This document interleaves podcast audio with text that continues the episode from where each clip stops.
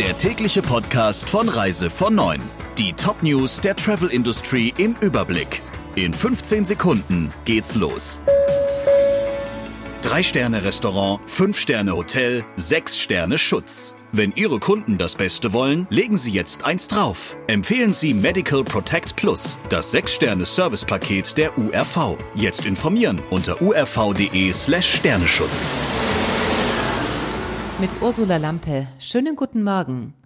In den Länderbehörden hat die Frage, ob ein negativer PCR-Test 48 Stunden vor der Rückreise aus einem Risikogebiet die Quarantänepflicht aushebeln könnte, für Verwirrung gesorgt. Mitarbeiter der Staatskanzleien in Hessen und Rheinland-Pfalz hatten die Auskunft erteilt, dass Reisende in diesem Fall nicht in Quarantäne müssten. Das sei nach seinem Kenntnisstand falsch, sagt nun Michael Buck, Senior Manager International Affairs beim Türkei-Carrier Sun Express im Gespräch mit Reise vor Neun. Der Carrier hatte aus der hessischen Staatskanzlei die Rückmeldung erhalten, es gebe keine Ausnahme, die Urlaubsreisenden müssten in Quarantäne. Für Urlauber, die sich trotz Reisewarnung in ein Risikogebiet begeben und dort nicht enge Verwandte besuchen, sollten sich daher weiter auf eine zehntägige Quarantäne einstellen, die frühestens nach fünf Tagen mit einem Test abgekürzt werden kann.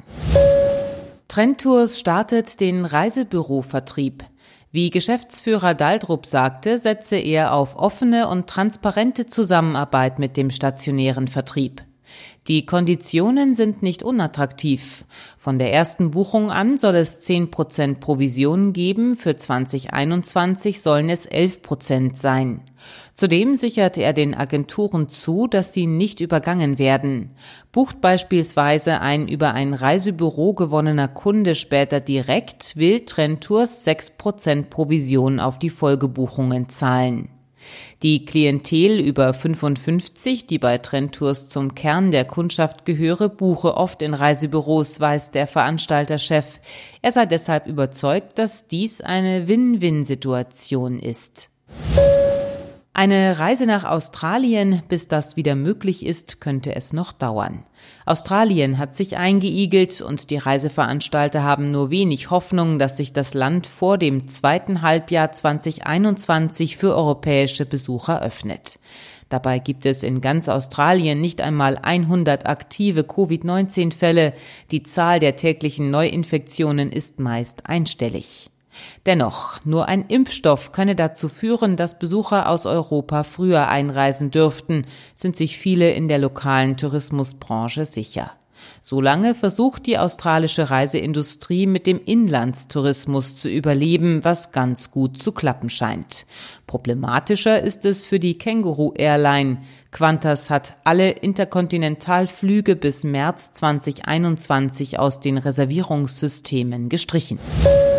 Ab dem 23. November müssen alle Deutschen, die auf die Kanarischen Inseln reisen wollen, einen negativen PCR-Test vorlegen.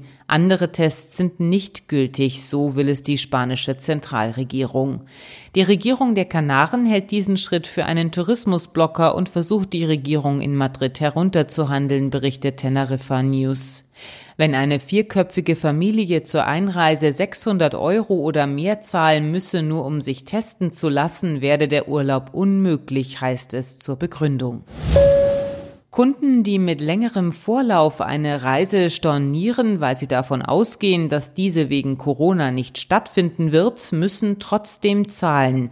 So hat es jetzt das Amtsgericht München entschieden. Alleine die Tatsache der Pandemie reiche nicht, um jeglichen Rücktritt von allen Pauschalreisen zu jedem Zeitpunkt zuzulassen, ohne dass dabei Entschädigungszahlungen anfallen würden, so das Urteil.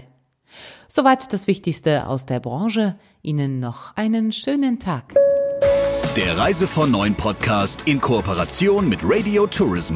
Mehr News aus der Travel Industry finden Sie auf reisevon und in unserem täglichen kostenlosen Newsletter.